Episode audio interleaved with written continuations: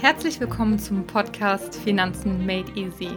Der Podcast für junge Menschen, die mehr aus ihrem Geld machen wollen. Mein Name ist Katharina, ich bin Wirtschaftswissenschaftlerin, Wertpapieranalystin und langjährige Investorin. Ich freue mich, dass du dabei bist und wünsche dir viel Spaß mit einer neuen Podcast-Folge.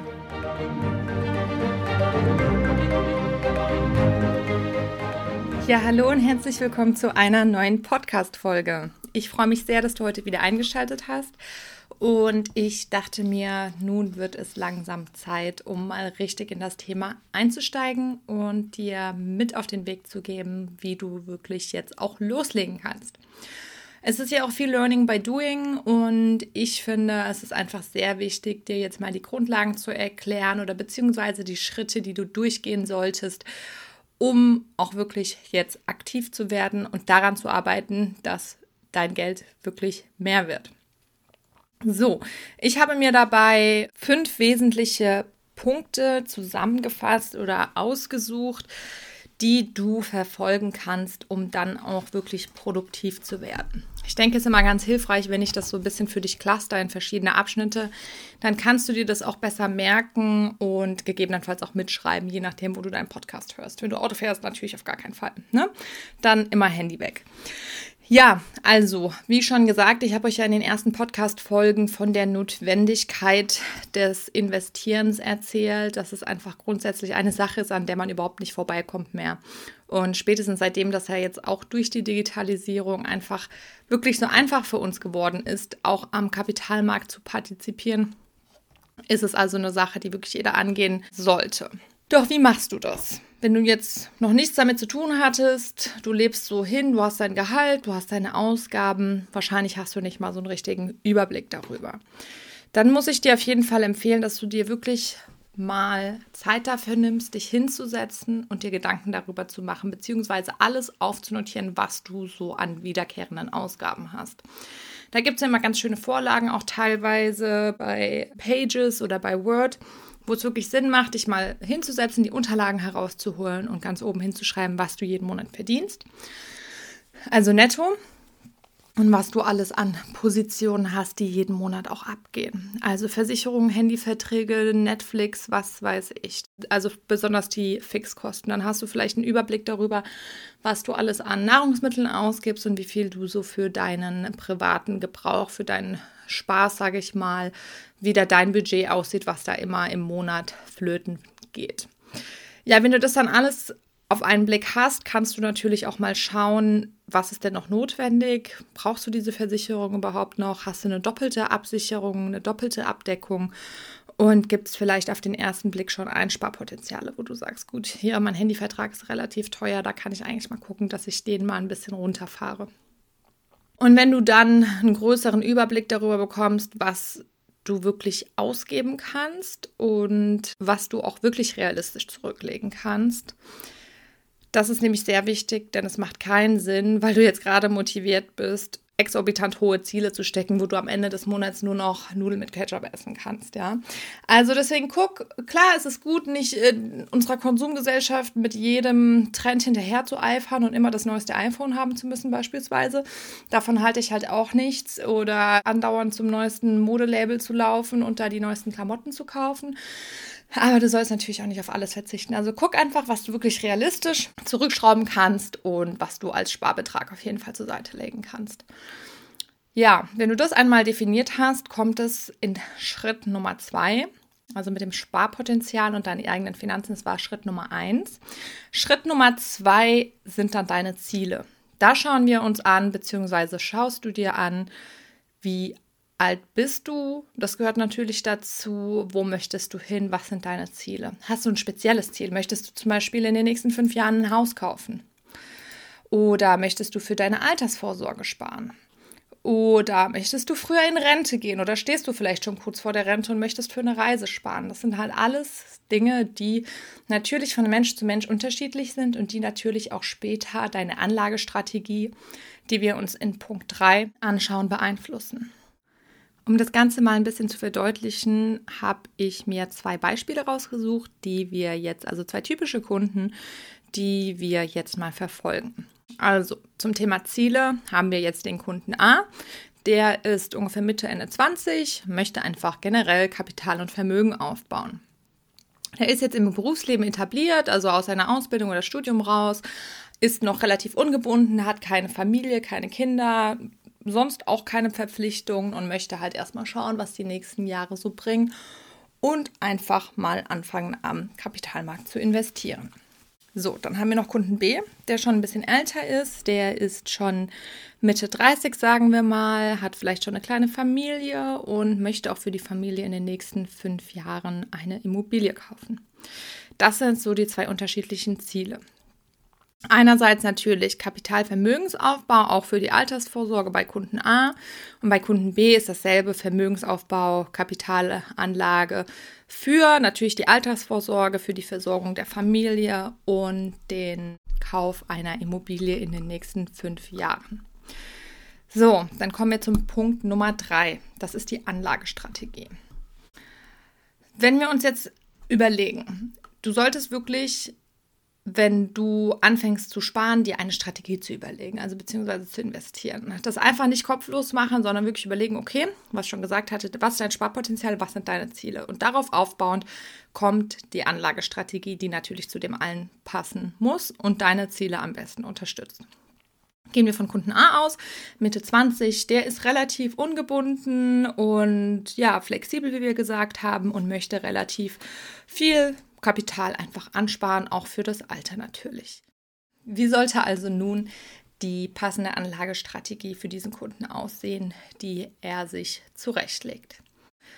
Bei dem Kunden, der jetzt 25 Jahre ist, kann man auf jeden Fall sagen, dass er die Möglichkeit hat, besonders ins Risiko zu gehen. Wieso sollte er das machen? Ein hohes Risiko bedeutet auch immer eine höhere Rendite. Es ist einfach so. Das ist quasi die Prämie, die du dafür zahlen musst, dass du hohe Erträge für dich generieren kannst. Dafür musst du halt auch ein höheres Risiko eingehen. Aber Risiko am Kapitalmarkt bedeutet in der Regel nicht der Totalverlust, sondern Marktschwankungen. Also die Volatilität ist dann höher. Volatilität ist einfach die Ausschläge, die ein Aktienkurs oder der Kurs von einem Fonds, ob jetzt aktiv oder passiv gemanagt, wie stark die Ausschläge sind, ja. Also wenn du den bei 100 Euro kaufst und der ist mal drei Monate lang auf dem Kurs von 120 und dann fällt er doch mal wieder auf 90, dann würde man da schon sagen, dass die Volatilität relativ hoch ist. Aber tendenziell ist es ja so, dass du für eine ordentliche Rendite, also Wertsteigerung, eine Prämie zahlen musst. Und das ist eben das Risiko, was du eingehen musst. Und das Risiko kannst du getrost eingehen, wenn du eine lange Anlagedauer von 20, 30, 40 Jahren hast. Im Idealfall ist es natürlich so, dass unser Beispielkandidat hier überhaupt nicht an sein Vermögen rangehen möchte, sondern das Kapital einfach unangetastet liegen lässt. Ja, die Anlagestrategie, die er damit verfolgt, ist sehr sinnvoll. Da fragt ihr euch vielleicht, wieso.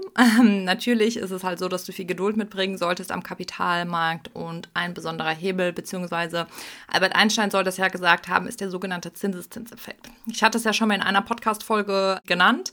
Und zwar ist es so, wenn du wirklich eine lange Anlagedauer hast und von einer Rendite von 7 bis 8 Prozent, also was du ganz normal erwirtschaften kannst am diversifizierten Kapitalmarkt über Aktien. Wenn du davon ausgehst und du sparst über 25, 30 Jahre an, dann ist es wirklich so, dass der Zinseszinseffekt dir quasi zwei Drittel des am Ende stehenden Kapitals erwirtschaftet hat und nur ein Drittel haben sich aus den eigenen Beitragszahlungen ergeben. Um euch mal ein bildhaftes Beispiel an die Hand zu geben, habe ich hier mal eine kleine Rechnung vorgenommen. Also wir nehmen Kunden A, 25 Jahre alt und spart monatlich 150 Euro, was ja jetzt wirklich nicht extrem ist. Er spart das monatlich und wir gehen von einer Dynamik von einem Prozent aus. Das bedeutet, jedes Jahr wird der Zahlbeitrag ein Prozent höher als der im Vorjahr. Was natürlich Sinn macht, das auch wirklich zu tun, weil du kannst ja in der Regel davon ausgehen, dass dein Gehalt auch steigen wird mit den Jahren. Hoffentlich, jedenfalls sollte das so sein. Und um die Sparrate beizubehalten, solltest du das auch regelmäßig erhöhen, zumindest um den Satz der Inflation Der ist ja gewünscht ne? und von, der, von den Zentralbanken und liegt in der Regel so bei 2 bis 3 Prozent. Also das kannst du so als Messgröße nehmen und das solltest du auch nicht vergessen. Also 150 Euro im Monat, jedes Jahr 1 Prozent mehr. Ähm, die Rendite im Jahr, wir haben ja schon gesagt, relativ hohes Risiko kann er eingehen. Gehen wir mal von der historischen Rendite aus von 8 Prozent, die es so in den letzten Jahrzehnten gab. Und wir rechnen mal mit einer Ansparzeit von 30 Jahren. Ja, wo kommt er dann raus? Ohne Inflation und ohne Steuern möchte ich hier mal gerade noch erwähnen. Bei 233.805 Euro. Also ganz ordentliches Sümmchen. Nach 30 Jahren, da ist er auch noch nicht allzu alt, da kann er dann vielleicht auch noch mal eine schöne Reise machen oder den Kredit des Hauses abzahlen, der noch offen ist. Und ja, also da würde ich sagen, es lohnt sich auf jeden Fall fast eine Viertelmillion. Und um den von mir angeschnittenen Effekt nochmal hier hervorzuheben. Also, ich habe euch ja gesagt, ein Drittel zahlt man selbst an, zwei Drittel sind quasi die Zinsen und Zinseszinsen. Und das ist wirklich enorm, wie sich diese 233.000 Euro zusammensetzen. Da sind die Einzahlungen gesamt über die ganze Laufzeit mit der Dynamik. Da sind wir bei 62.600 Euro ungefähr. Also keine irre Summe. Aber die Zinsen, die sich über die Zeit ergeben haben, liegen bei 171.000 Euro. Also ist doch irre, oder? Irre, irre, irre. Deswegen ist es auch so wichtig, dass ihr möglichst früh anfangt, weil der wirkliche Hebel beim Investieren sind einfach die Zinsen und Zinseszinsen. Ja, Gut, das jetzt zu Kunde A und seiner Anlagestrategie. Kunde B, wie wir gesagt haben, ist Mitte 30, hat eine Familie und dadurch auch einige mehr Verbindlichkeiten und Verpflichtungen. Bei ihm sieht das andere natürlich das Thema Anlegen natürlich auch ein bisschen anders aus, weil, wie wir ja schon gesagt haben, er möchte in fünf Jahren eine Immobilie kaufen. Dann ist es so, dass man natürlich nicht zu 100 Prozent in den Aktienmarkt gehen sollte, weil es ist ja so, dass sich die Schwankungen am Aktienmarkt dass sie in etwa so sind, dass es sieben, acht, neun Jahre mal bergauf geht. Dann haben wir einen Aufschwung, wo sich alles positiv entwickelt. Und dann ist es in der Vergangenheit so gewesen, dass wir auch eine Rezession, also einen Abschwung von zwei bis drei Jahren haben, beziehungsweise hatten. Und wenn er jetzt anfängt zu sparen und er hat noch mal ein paar schöne Jährchen, wo das Geld hochgeht und dann ist das Haus da und er braucht unbedingt sein Kapital. Und genau in der Nacht davor oder in den Wochen davor sah es an der Börse nicht so gut aus und die Kurse sind 30, 40 Prozent gefallen, dann ärgert er sich natürlich maßlos, wenn er jetzt diese Verluste auch realisieren muss. Also Verluste realisieren bedeutet, wenn du in dein Depot schaust und da stehen jetzt gerade die Kurse äh, oder Minuskurse, dann steht das ja erstmal nur da. Realisiert ist es ja erst, wenn du den Verkauf oder den Kauf getätigt hast.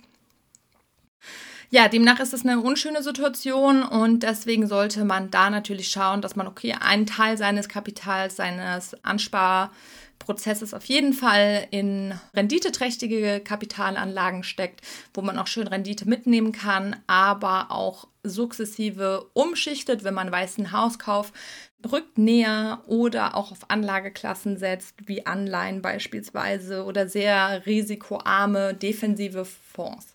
Das ist halt auch eine Möglichkeit. Aber hier nochmal beim Thema Fonds, also aktive Fonds, schaut da auf jeden Fall auf die Kosten, weil die können relativ hoch sein und wenn die Fonds defensiv sind, das heißt, wenn sie wenig Performance bringen und dann noch ein bisschen was kosten, kann das oft so sein, dass irgendwie gar nichts bei rumkommt. Also sollte Kunde B das natürlich auch im Hinterkopf behalten. So viel zur Anlagestrategie, die du dann für dich definieren solltest. Also wo stehst du, wo willst du hin und was ist jetzt das Richtige zu tun? Im nächsten Schritt, um dann auch wirklich ins kommen zu kommen, solltest du natürlich ein Depot eröffnen. Du brauchst ja irgendwo einen Ort, wo du deine Käufe und Verkäufe tätigen bzw. auch lagern kannst, die Aktien. Und ein Depot ist genau so, ein Ort. Da gibt es jetzt heutzutage verschiedene Anbieter, eigentlich bei jeder Bank. Es gibt auch Direktbanken, sowas wie die Comdirect oder neuere Unternehmen wie Trade Republic. Dann gibt es also unzählige Sachen. Ich bin beispielsweise bei der Comdirect. Ähm, es ist euch natürlich freigestellt, wo ihr hingeht. Ich finde einfach die Oberfläche sehr, sehr gut. Ich bin auch damals vor ein paar Jahren einfach hingewechselt und jetzt auch dort geblieben. Und das ist alles sehr intuitiv und von den Kosten auch attraktiv. Was natürlich auch immer wichtig ist. Also schaut wirklich, dass ihr da selbst drauf zugreifen könnt und dass die Kosten niedrig und transparent sind. Ja, wenn wir dann also Sparpotenzial, Ziele, Anlagestrategie und das Depot aufgesetzt haben, dann kommt es zum letzten Schritt, das ist Schritt Nummer 5, der wie auch das Depot für beide Kunden eigentlich gleich ist. Und zwar solltest du die Strategie beibehalten. Wenn du eine sinnvolle Strategie für dich definiert hast, macht es wirklich Sinn, ein paar Jahre dabei zu bleiben und nicht alle paar Wochen und Monate auf irgendwelche Trends, auf irgendwelche Züge aufzuspringen, die du irgendwo mitbekommen hast. Es gibt ja unzählige Menschen, die sich wirklich als absolute Experten oder Börsengurus oder Wahrsager in der Branche, also dass sie sich für so etwas halten und dann sagen, das ist der neueste Hype oder hier kommt der Crash um die Ecke und wenn du da die ganzen Tag beschäftigt bist, deine Strategie zu ändern und andauernd einen Fonds zu kaufen, zu verkaufen, deine Einzelaktien zu kaufen, zu verkaufen, dann ist das natürlich keine schöne Sache. Deswegen bleib wirklich dabei, an der Börse heißt es ja auch, hin und her, mach Taschen leer. Gerade für den Anfang gilt das. Also wenn du natürlich jetzt ein bisschen fortgeschritten bist und dich schon länger mit dem Thema Investment, Einzelaktien beschäftigst, dann gibt es ja auch die Möglichkeit, in Zertifikate, Optionsscheine zu gehen und dann natürlich auch nochmal mehr Rendite für dich rauszuholen. Aber hier ist das Risiko auch einfach groß und davon würde ich einfach als Anfänger definitiv die Hände weglassen. Es reicht, wenn du einfache Anlageklassen wie Einzelaktien, die du dann natürlich diversifizieren solltest, aktive Fonds oder passive Fonds, wenn du das einfach als Instrumente nimmst, in die du investierst. Aber keine Sorge, mit Strategie beibehalten meine ich jetzt natürlich nicht, dass du, wenn du einmal was getan hast, dass du davon nie wieder abweichen darfst, dass du nie wieder irgendeine Aktie verkaufen darfst. Das ist natürlich nicht so. Du solltest es natürlich anpassen und erweitern. Gerade je also mit deinem Bildungsstand, mit deiner Erfahrung, die du dann über die Zeit sammelst, kannst du es natürlich vor allen Dingen erweitern. Wenn du mit ETFs anfängst beispielsweise, kannst du natürlich auch in die Einzelaktien mal gehen. Und wenn du beispielsweise Einzelaktien kaufst, die jetzt nicht gerade die Large Caps oder Blue Chips, also wirklich große, große Unternehmen sind, sondern kleinere, bei denen die Schwankungen höher sind, solltest du dir beispielsweise auch immer überlegen, bei welchem Wert, bei welchem Kursstand verkaufe ich die Aktie auch wieder. Oder möchtest du einfach alles aussitzen und hoffen, dass es wieder nach vorne geht. Also da rutschen wir wieder auf Schritt Nummer drei, dass du dir wirklich deine Anlagestrategie nochmal anschaust und die einfach definierst, anpasst und gegebenenfalls erweiterst. Ja, also um nochmal zusammenzufassen, wie kannst du jetzt loslegen? Setz dich hin, nimm dir Zeit und definiere dein Sparpotenzial. Das ist Punkt Nummer eins. Punkt Nummer zwei sind deine Ziele. Dazu gehört natürlich auch der Status quo. Wo bist du? Wer bist du? Und wo möchtest du hin? Was sind deine Ziele? Hast du langfristige Ziele, kurzfristige Ziele? Darauf aufbauend kommt Punkt Nummer drei, die Anlagestrategie. Anlagestrategie, das ist genau das Kernstück eigentlich des Themas des Investierens. Was sagt dir zu? Was möchtest du? Wie viel kannst du oder was macht Sinn, bei deinem monatlichen Budget auch zu investieren? Fängst du, wie gesagt, mit Sparplänen an, tätigst du Einzelkäufe, was auch immer. Das solltest du definieren. Und das ist wirklich von Mensch zu Mensch unterschiedlich und verändert sich auch über die Zeit. Schritt Nummer vier ist die Depoteröffnung und eben die Suche eines passenden Anbieters. Ich bin beispielsweise, wie ich schon gesagt habe, bei der Comdirect. In den Shownotes findest du auch einen Link auf meiner Website. Da kommst du direkt zur Eröffnung des Depots und das ist wirklich keine große Sache mehr. Innerhalb von acht Minuten bist du da durch und kannst losstarten. Punkt Nummer fünf und damit der letzte Punkt, der auch für jeden Kunden eigentlich gleich ist, ist, dass du deine Strategie beibehalten solltest guck wirklich, was zu dir passt. Also nimm dir Zeit bei deiner Anlagestrategie. Ich helfe dir sehr gerne. Schreib mir, wenn du Fragen hast. Und fahr diese einfach auch ungeachtet dessen, wie es jetzt gerade, was für Trends sich da wieder geben, was für angebliche Shortcuts zum Erfolg sich da wieder im Internet zeigen.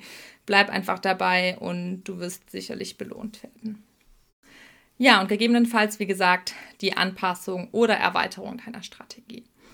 Und wenn du das alles gemacht hast, beziehungsweise alles befolgst, dann wirst du auf jeden Fall deine Erfolge einfahren. Du wirst wirklich mehr aus deinem Geld machen, du wirst in der Lage sein, dir ein passives Einkommen aufzubauen, wenn du eben auf Dividenden beispielsweise setzt. Ja, das sind dann ja Monat äh, oder Zahlungen über das Jahr hinaus, die sind nicht monatlich, sondern vierteljährlich, je nachdem. also quartalsweise.